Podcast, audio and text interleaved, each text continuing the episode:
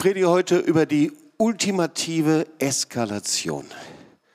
Und falls du dich fragst, was eine Eskalation ist, eine Eskalation ist die Verschärfung einer Situation, die immer schwieriger wird, bis sie irgendwann mal zu einer Katastrophe führt. Und vielleicht fragst du dich, das ist aber eine Predigt zu Ostern, ob das überhaupt so passt. Und ich werde dir gleich zeigen und erklären, wie Ostern und die Eskalation und die ultimative Eskalation zusammenpasst. Aber vorher möchte ich dir einige Worte lesen und wir werden dann immer wieder auf dieses Wort zurückkommen. Und zwar Epheser 1, 19 bis 21 und Epheser 2, Vers 14. Wir werden uns dieses Wort zu Beginn anschauen und Paulus schreibt an die Epheser, ihr sollt erfahren, mit welcher unermesslich großer Kraft, und das Wort für Kraft ist Dynamis, Gott in uns, den Glaubenden, wirkt. Ist es doch dieselbe gewaltige Kraft, jetzt kommt ein anderes griechisches Wort, das ist Energia, mit der er am Werk war, als er Christus von den Toten auferweckte und ihm in der himmlischen Welt den Ehrenplatz an seiner rechten Seite gab. Mit ihr, also mit dieser Kraft, hat Gott ihn zum Herrscher eingesetzt über alle Mächte und Gewalten, über alle Kräfte und Herrschaften, ja über alles, was Rang und Namen hat in dieser und in der zukünftigen Welt. Und Vers 22, alles hat Gott ihm zu Füßen gelegt oder alles seinen Füßen unterworfen und ihn, den höchsten Herrn, zum Haupt seiner Gemeinde gemacht. Die Gemeinde, sie ist sein Leib. Der Schöpfer und Vollender aller Dinge lebt in ihr mit seiner ganzen Fülle. Und dann Epheser 2, Vers 14, denn er ist unser Friede, Arene, ja, das, dieses Wort Frieden der aus beiden eins gemacht hat und hat den Zaun abgebrochen, der dazwischen war, indem er durch sein Fleisch die Feindschaft, man könnte auch sagen, die Konflikte weggenommen hat. Wir werden uns kurz den Text anschauen und dann werden wir uns der Eskalation natürlich zuwenden, ganz klar. Aber zuerst den Text, damit wir verstehen, worum es Paulus hier geht. Also, er spricht von einer unermesslich großen Kraft, von einer Dynamis, die in uns wirkt. Also nicht an anderen, sondern er spricht zu Christen. In jedem einzelnen Christen wirkt. Und diese Kraft, das ist die gleiche Kraft, sagt er, mit der er Jesus, mit der er Christus von den Toten auferweckt hat. Mit dieser Kraft, das ist die gleiche Kraft, hat er Christus, hat er Jesus im Himmel den Ehrenplatz an seiner rechten Seite zugewiesen. Mit dieser Kraft, mit dieser Dynamis hat er Christus, so schreibt Paulus, zum Herrscher über alle Mächte und Gewalten eingesetzt und hat ihn zum Herrscher eingesetzt über alles, über jeden Menschen, egal wie er heißt was Rang und Namen hat. Er hat ihn eingesetzt und mit dieser Kraft, mit dieser Dynamis hat er Jesus zum Haupt seiner Gemeinde gemacht. Und dann das Zweite, was er sagt, so, wir sehen hier, Jesus, der auferstandene Jesus ist das Haupt seiner Gemeinde, die Gemeinde ist sein Leib und er ist der Schöpfer und Vollender aller Dinge und Jesus lebt in der Ekklesia, in der Gemeinde. Und zwar mit seiner ganzen Fülle. Das wird hier gesagt. Und dann der nächste Vers, da sehen wir, Jesus ist unser Friede. Und manchmal müssen wir uns die Sätze ganz genauso anschauen. Da steht eben nicht, Jesus wird unser Friede sein, irgendwann mal in Zukunft. Jesus kann irgendwann mal dein Friede sein, wenn du Dinge richtig machst, sondern hier steht, Jesus ist unser Friede. Er hat die Feindschaft, er hat die Konflikte, egal wie sie auch aussehen, weggenommen. So, nachdem wir uns dieses Wort jetzt genauer angeschaut haben, wir werden gleich zurückkommen und es dann noch besser verstehen, wollen wir uns mal ganz kurz damit beschäftigen, was denn überhaupt eine Eskalation ist. Ich habe es gerade schon versucht zu erklären. Es kommt von dem griechischen Wort Skala. Das ist die Leiter, eine Rolltreppe, eine, eine Leiter, die nach unten geht. Und so in der modernen Sprache wird das heute gebraucht, wenn etwas eskaliert, ähm, dann ist so die Bedeutung, dass etwas irgendwie übertrieben ist. Ja, also zum Beispiel sagt jemand, wir haben heute Nacht eine Serie angeschaut und das ist wirklich eskaliert ja, dann heißt das, man hat nicht nur einmal diese Sendung sich angeschaut, sondern sehr wahrscheinlich die ganze Nacht mit dieser Serie zugebracht. Ja, also man hat etwas übertrieben getan. Oder aber äh, ich habe Chips gegessen und das Ganze ist eskaliert. Ja, auch das hat man öfter schon mal gehört. Das heißt also, ich habe angefangen, Chips zu essen. Ich habe mir vorgenommen, aufzuhören, aber es hat nicht funktioniert und dann war die ganze Tüte leer. Also wir verstehen also die heutige Bedeutung des Wortes eskalieren. Aber es hat eigentlich eine etwas andere Bedeutung, nämlich es bezieht sich auf Konflikte. Das heißt, es ist eine stufenweise Steigerung, so ist die Definition, eine schrittweise Verschärfung einer Situation, die Zuspitzung eines Konflikts, bis man sich so weit kommt, dass man sich gegenseitig schädigt oder sogar vernichtet. Also bis zu einer Katastrophe. Und deswegen spricht man auch von einer äh, Eskalationsspirale und davon lesen wir auch oft in der Zeitung. Eskalations, Eskalationsspirale, das ist eine Stufenleiter, die führt unweigerlich nach unten und zwar irgendwann mal bis zu einer Katastrophe. Kannst du sehr oft in der Zeitung lesen, zum Beispiel Wirtschaftswoche über Atomwaffen. Iran dreht an der nuklearen Eskalationsspirale. Oder Schwäbische Tageblatt, ein Kusterdinger Konfliktforscher. Wenn sich die Eskalationsspirale so weiterdreht, ist ein dritter Weltkrieg nicht unwahrscheinlich. Macht übrigens auch Sinn, weil eine Eskalationsspirale führt immer zur Katastrophe. Und dann die Zeit vor einigen Wochen, Notfallplan Gas in der Eskalationsspirale. Also wir sehen, dieses Wort wird sehr, sehr oft gerade heute gebraucht. Aber eigentlich geht es bei dem Wort Eskalation um Konflikte. Oder anders gesagt, um die zerstörende Kraft von Konflikten. Und die Frage ist, wie gehen wir richtig mit Streit, wie gehen wir richtig mit Konflikten um? Denn Konflikte gehören nun mal einfach zum Leben. Ich glaube, es gibt keinen Mensch, der irgendwie konfliktfrei lebt. Die Frage ist, was macht man damit? Konflikte haben an sich nichts Schlimmes, wenn man eben damit richtig umgeht. Die werden einfach bedrohlich dann, wenn eben man sich verhärtet und sie eben zur Eskalation führt. Und das kennen wir eben. Wir kennen, es gibt verfahrene Situationen, ganz gleich, wo es ist, ob das privat ist, in der Familie, in Beziehungen, Ehe, Familien, die auseinanderbrechen, Vorwürfe, dann kommen böse Worte, offener Streit und irgendwie hört es nicht auf und hört nicht auf. Und dann wird es immer stärker und dann irgendwann mal hat man das Ding nicht mehr im Griff. Irgendwie kriegt man es nicht mehr gelenkt. Und das gibt es eben in so vielen Bereichen. Ja, im Job, da ist es, da fahren dann die Projekte an der Wand und Beziehungen brechen auseinander, Gemeinden werden vergiftet, Ehe scheitern, Konflikte gehören irgendwie zum Leben dazu, Familien brechen auseinander, die Katastrophe ist da und die Kinder leiden darunter. Und natürlich gibt es das auch zwischen Nationen. Und das sehen wir gerade jetzt in der Ukraine. Wir sehen das in den Nationen, in der NATO, Deutschland, überall.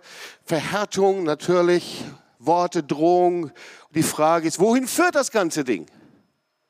Also Eskalationsspirale. Befinden wir uns vielleicht schon in so einer Eskalationsspirale von Krisen und Konflikten? Aber eigentlich ist es ganz wichtig zu verstehen, wie bin ich da reingerutscht und wie komme ich da wieder raus. Also nehmen wir es mal vom Politischen weg, weil ich glaube, es zeigt ein bisschen was von unserem selben, von unserem eigenen Leben. Wie gehen wir damit um? Und ihr Lieben, da gibt es ein ganz einfaches Modell von einem Konfliktforscher, der heißt Friedrich Glasel wodurch die Stufen einer Eskalation äh, erklärt werden. Und das werde ich dir jetzt nicht alles erklären, weil das ist ein ganzes Teaching, weil darum geht es mir nicht. Mir geht es nur eigentlich um ein Ergebnis. Und dieses Ergebnis, das fand ich so interessant. Aber ich werde es dir kurz erklären, einfach ein paar Punkten. Und er sagte, es gibt äh, drei Stufen einer Eskalation. Zuallererst die erste Stufe ist eine Win-Win-Situation. Und zwar dazu gehört, dass man eben äh, verschiedene Standpunkte hat. Der erste Punkt ist die Verhärtung. Von der Verhärtung kommt zu Polarisierung, äh, dass man auf einmal schwarz-weiß denkt und dann fängt man an, eben so zu handeln, um den anderen, das Gegenüber zu schädigen. Das ist schon die dritte Stufe der Taten. Und diese ersten drei Punkte, die sind noch so, dass man das selber irgendwie im Griff haben kann. Das heißt, das kann man im Gespräch, wenn man das richtig löst, kommt man eben auch dahin, dass beide etwas davon haben. Das heißt, beide etwas lernen. Aber dann die zweite Stufe, das ist die Win-Lose-Stufe. Das heißt, da geht es schon wesentlich weiter. Man nennt das die Koalition. Auf einmal werden Gerüchte gestreut.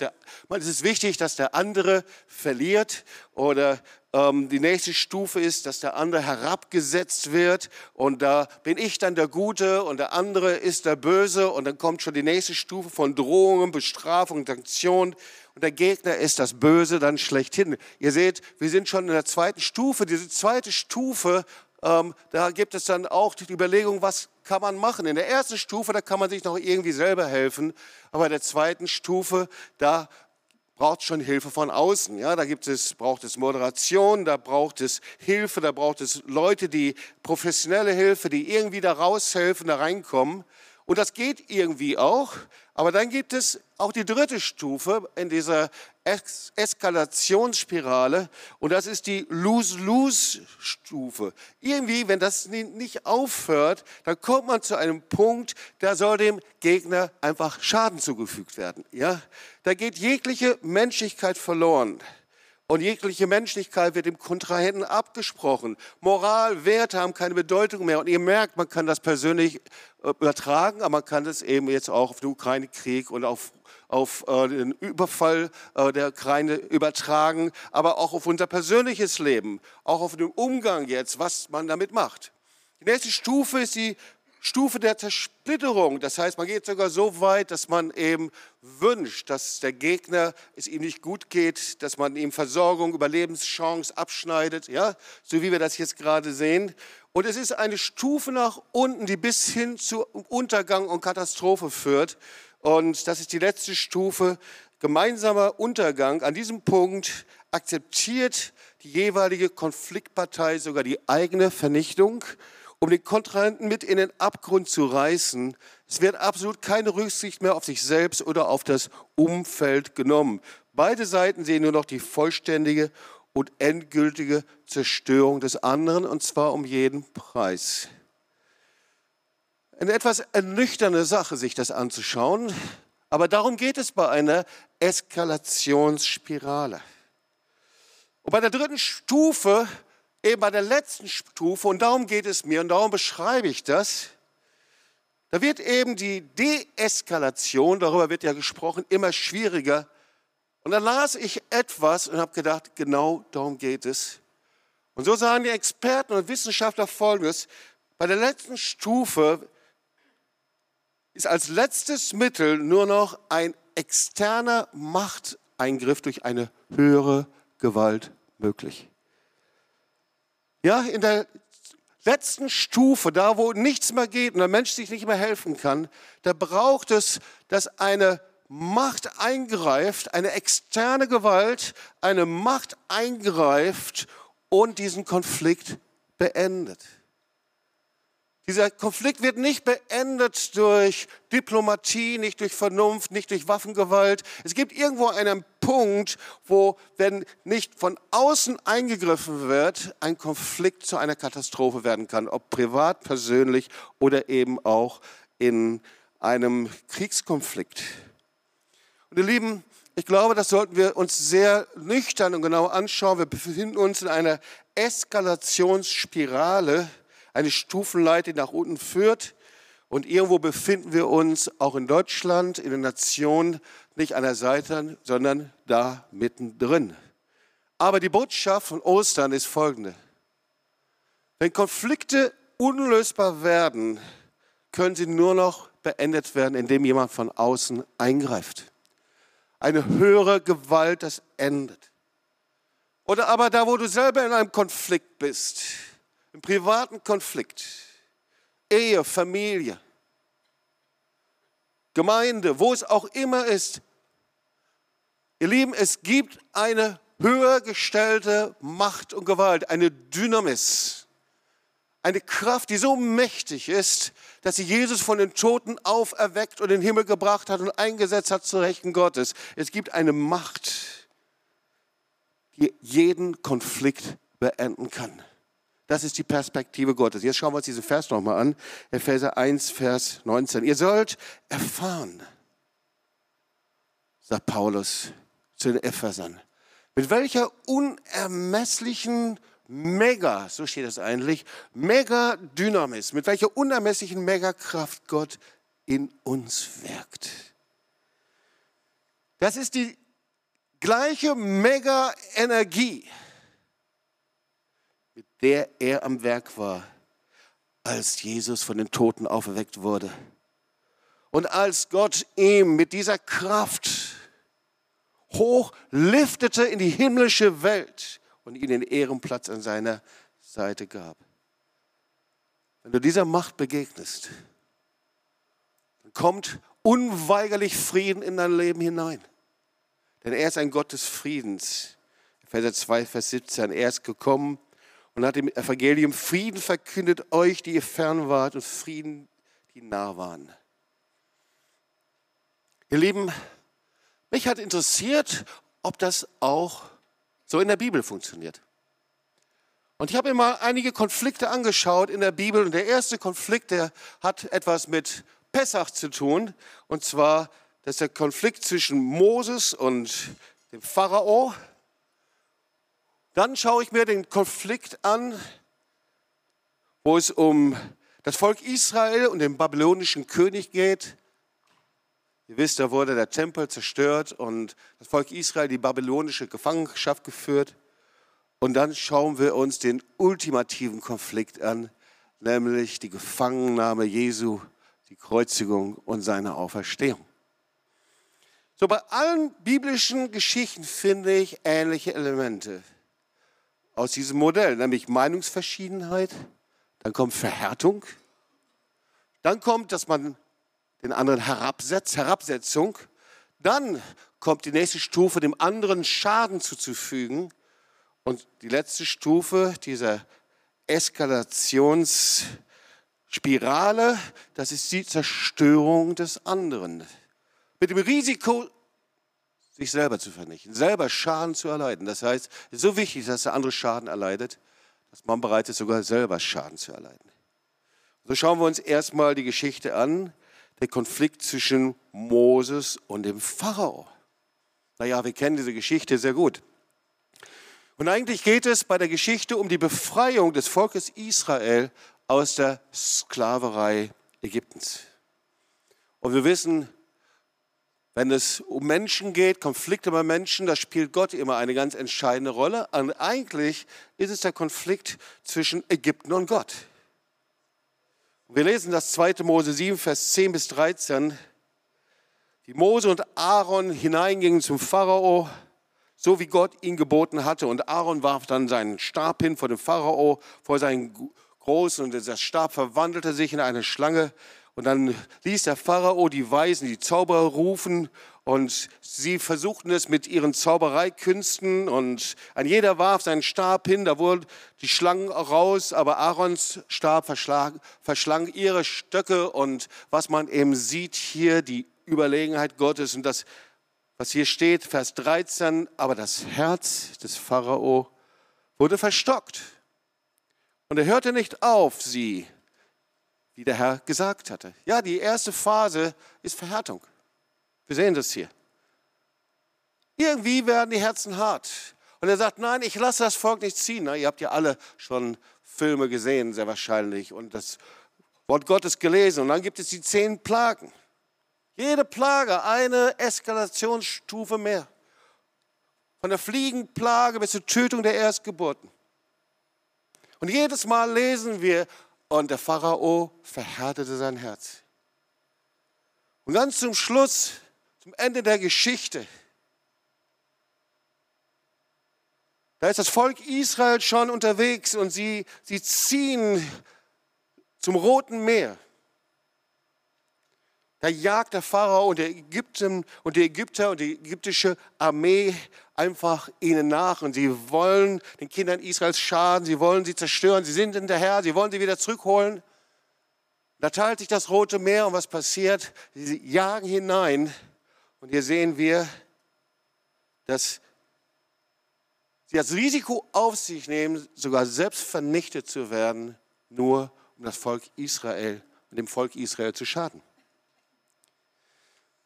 Und ich frage mich, warum wurde das Volk Israel gerettet? Ganz einfach, weil eine höhere Macht, weil Yahweh, weil der Gott Abrahams, Isaaks und Jakobs eingegriffen hat. Er hat eingegriffen. Es gibt einen Punkt, da wird etwas beendet, weil Gott eingreift. Zweite Geschichte.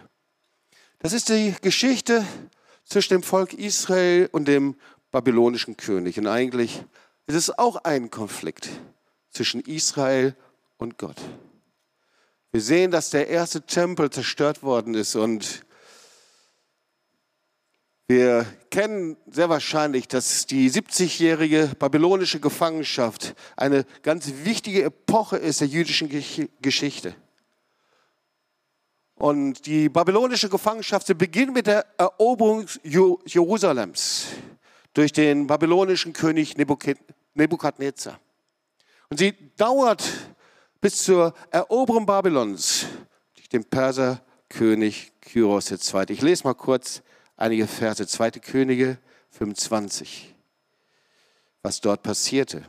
Eine der dramatischsten Geschichten, die wir im Alten Testament lesen können.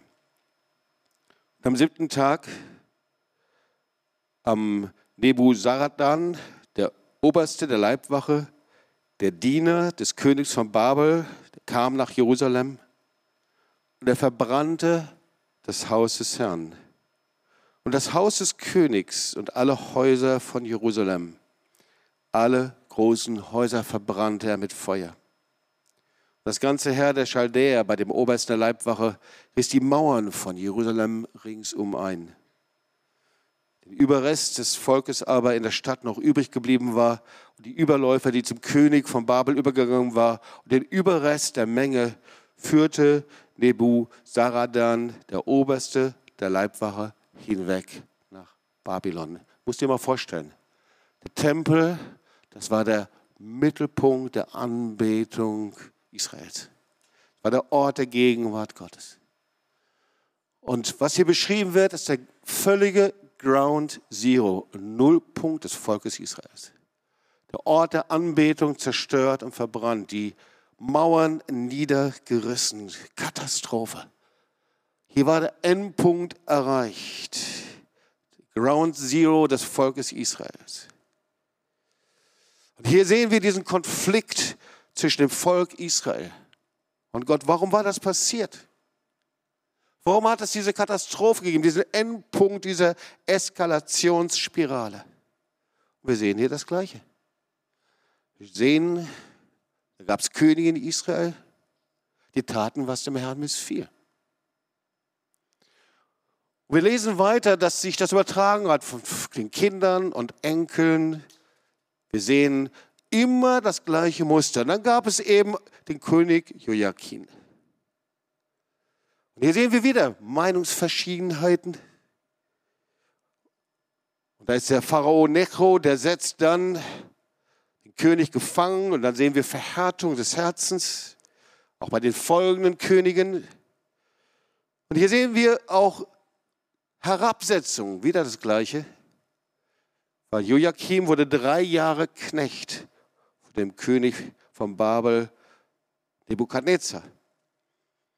Und dann passierte etwas, der König Joachim, ich weiß nicht, was in ihm vorging, aber er war ja völlig unterlegen. Das Volk Israel war den Babyloniern völlig ausgeliefert. Aber irgendwo ist irgendwie eine Sicherung durchgeknallt bei ihm. Ich weiß nicht, was passierte.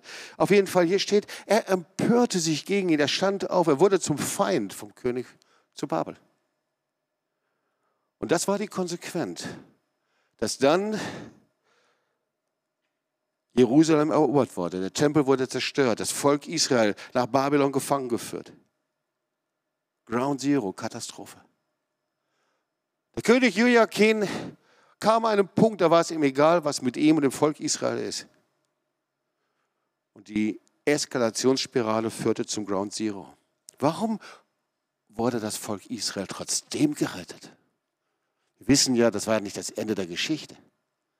Gott führte sie heraus aus Babylon. Ganz einfach, weil eine höhere Macht, weil Gott selber eingegriffen hat. Weil der Gott Abrahams, Isaaks und Jakobs an einem Punkt eingegriffen und sie zurückgeführt hat und sie haben einen zweiten Tempel aufgebaut. Es war nicht das Ende der Geschichte.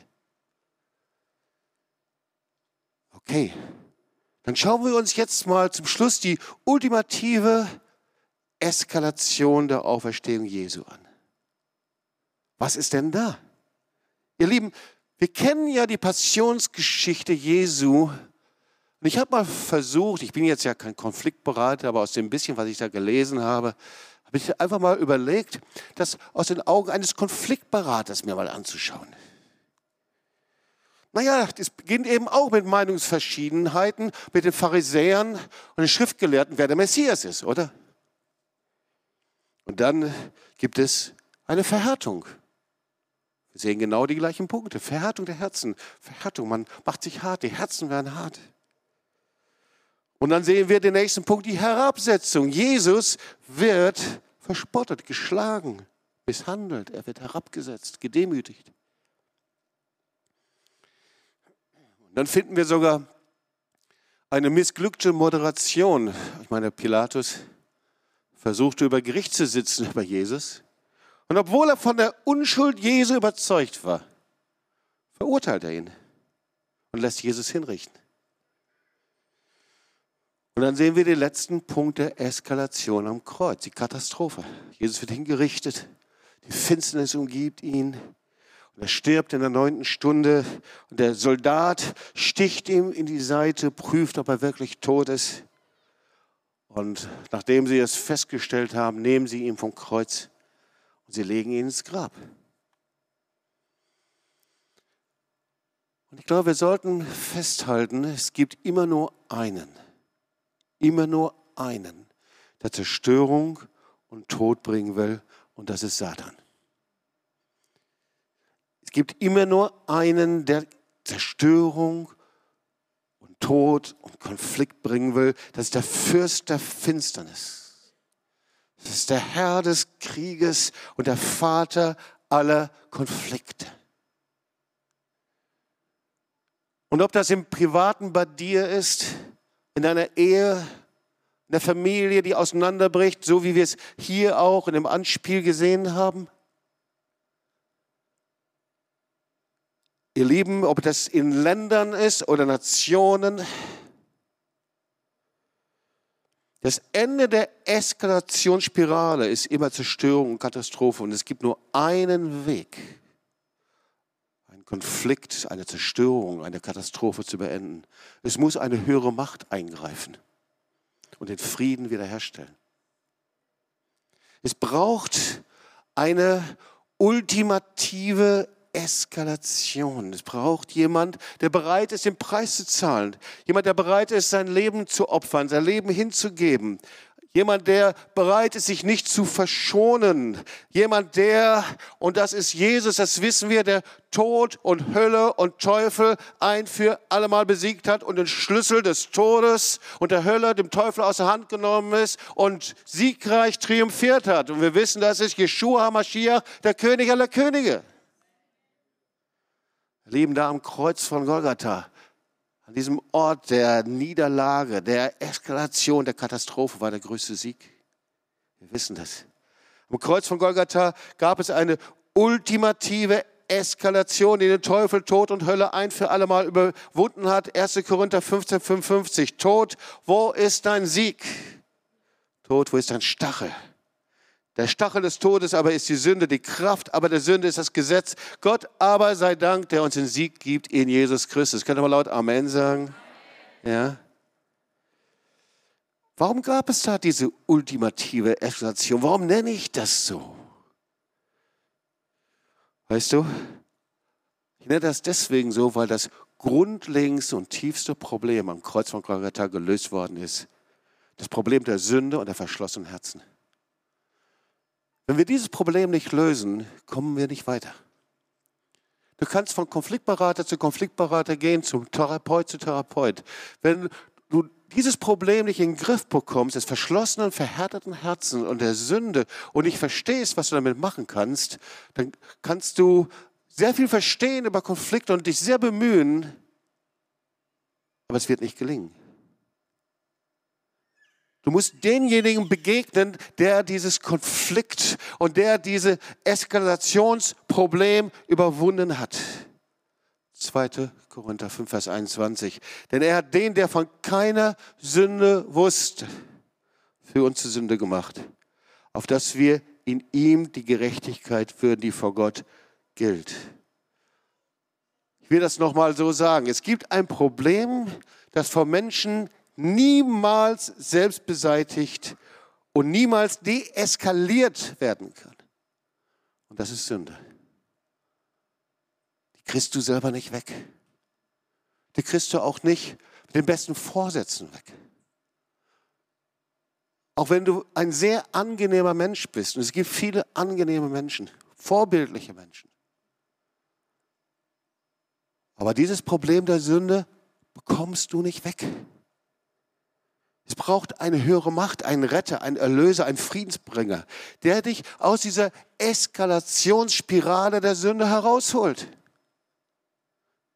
Wir brauchen, ihr Lieben, einen Retter, einen Friedensbringer, einen Erlöser, der dich und mich, der uns herausholt, der dich erlöst aus dem größten Konflikt des Universums. Und ich möchte dir ganz persönlich sagen, Ostern ist nicht nur ein schönes Fest und noch mehr, wenn die Sonne scheint, ein herrlicher Gottesdienst, denn die Botschaft von Ostern, der Auferstehung ist, dass Jesus gekommen ist, um dich von der Eskalationsspirale der Sünde und des Todes zu erlösen, damit du Frieden mit Gott haben kannst. Damit du Frieden mit Gott haben kannst. So viele Menschen sind unterwegs und sie haben verstanden, wer Gott ist. So viele Menschen, sie haben vielleicht schon mal sind die ersten Schritte gegangen der Nachfolge, aber der Frieden ist nicht in ihrem Herzen. Der Frieden ist nicht in ihrem Leben. Der Friede, der höher ist als alle Vernunft. Und die Osterbotschaft, ihr Lieben, ist, dass Jesus, der Sohn des lebendigen Gottes, gekommen ist, und er hat sein Leben gegeben, damit du ewiges und neues Leben haben kannst. Aber weißt du, du musst es ergreifen. Wenn du es nicht ergreifst, dann hast du vielleicht etwas verstanden, aber es hat dich nicht verändert. Wenn du Hunger hast und du siehst nur das gute Essen und du ergreifst es nicht, wird dein Hunger niemals gestillt. Wenn du mit deinem Kopf verstanden hast, wie das Essen aufgebaut ist und welche Kalorien es hat und was du essen willst und nicht essen willst, aber du ergreifst es nicht, wird es dich niemals satt machen. Und genauso ist es mit Jesus. Wenn du verstehst, wer Jesus Christus ist, dass Jesus der Sohn des lebendigen Gottes ist, dass er gekommen ist, sein Leben hinzugeben, um dich und mich aus dieser Eskalationsspirale der Sünde zu befreien, wenn du es nicht ergreifst, hast du vielleicht was verstanden, aber es hat dein Leben nicht verändert.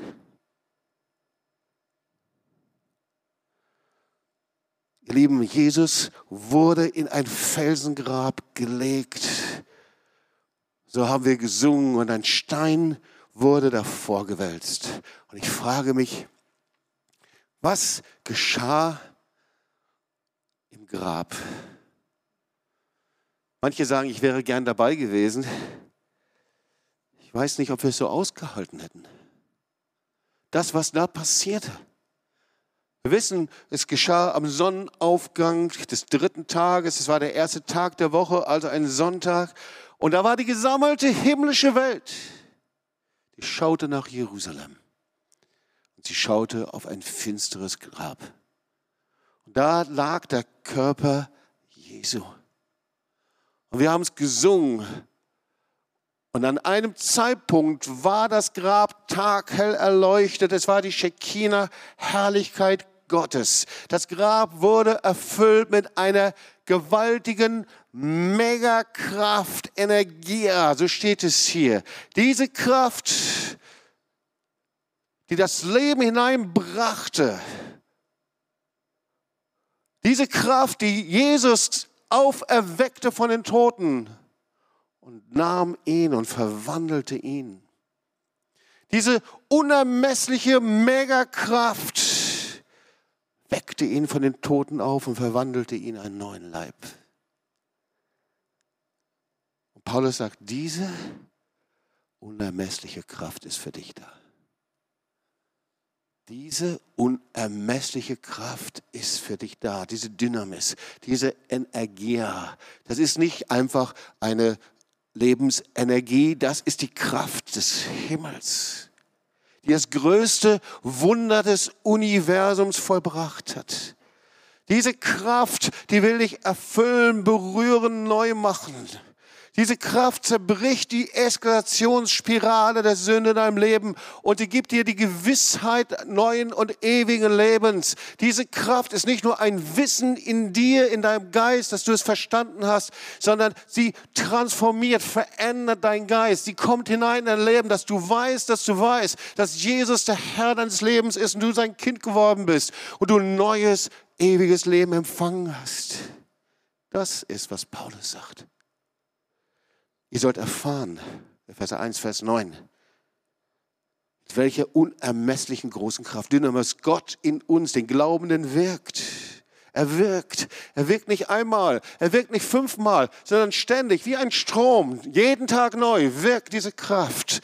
Es ist doch dieselbe gewaltige Energie, diese Kraft, mit der er Christus von den Toten auferweckte und ihm in der himmlischen Welt den Ehrenplatz in seiner Rechten gab. Wow, mit dieser Kraft hat er Jesus zum Herrscher eingesetzt über alle Mächte und Gewalten. Er triumphiert.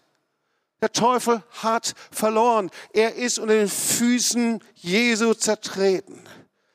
Er hat ihn eingesetzt über alle Kräfte und Herrschaften, Mächte des Todes, Mächte des Streites, Mächte der Konflikte, Einsamkeit und Depression eingesetzt über alles, was Rang und Namen hat, egal welche Präsidenten und Könige, Tyrannen, wie sie alle heißen, eingesetzt in dieser und in der zukünftigen Welt. Diesem Gott möchte ich dienen. Welchem Gott möchtest du dienen?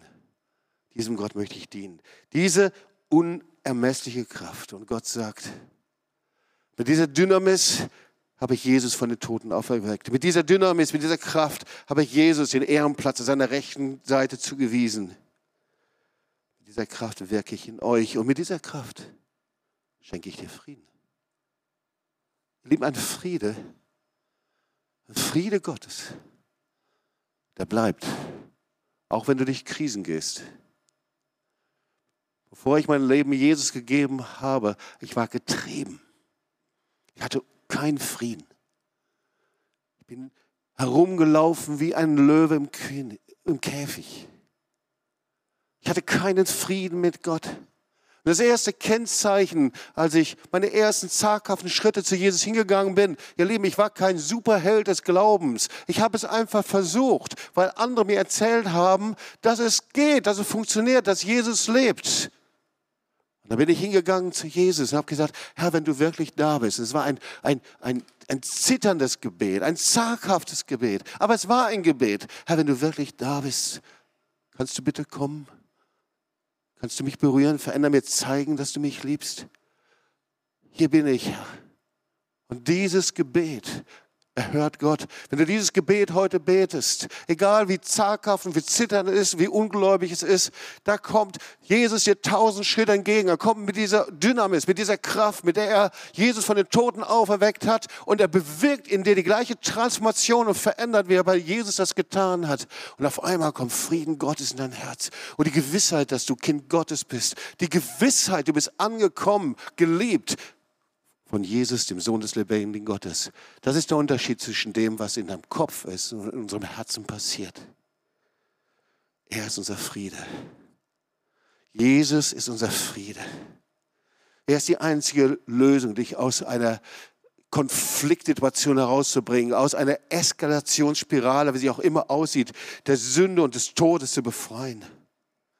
Jesus ist die höhere Macht, der Retter, der Erlöser aus deinen Konflikten. Er ist es, egal wie sie aussehen. Und Jesus ist die Antwort, auch wenn manche sagen, das ist aber sehr fromm, aber so ist es. Es braucht einen Retter in einer Zeit, in der man von Eskalationsspirale spricht, jemand, der von außen eingreift. Und er wird es nur tun können, wenn wir uns beugen vom lebendigen Gott. Er hat durch sein Fleisch im Kreuz die Feindschaft weggenommen. Ich möchte dich fragen, wie wirst du reagieren? Wie wirst du reagieren? Weißt du, wenn Jesus der Friedensbringer ist, der Retter und Erlöser, dann muss er eingeladen werden. Wir können nicht einfach nur hören, sondern die Frage ist, wie entscheidest du dich?